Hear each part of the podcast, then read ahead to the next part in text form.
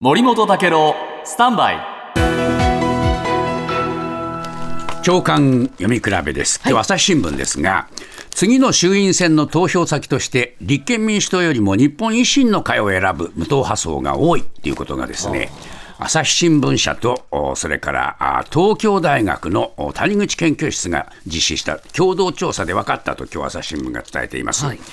で次の衆院選で投票予定の政党を聞いたところ、回答はですね維新、えー16、立憲15、ほぼ、えー同じくらいに並んでるんですね、で自民が44、しかし、無党派層で見ると、えー上位3党の並びは変わらないが、維新21、立憲16と開きが出てしまっているというんです。そうした中で毎日新聞、立憲民主党は両院議員懇談会を開きました。えー立憲は補選で、えー全敗してしまいました。これについて、泉氏の発言にはですね、負けた悔しさが見えないとお来ている人たちが言っているというのが見出しになっています。で、産経新聞、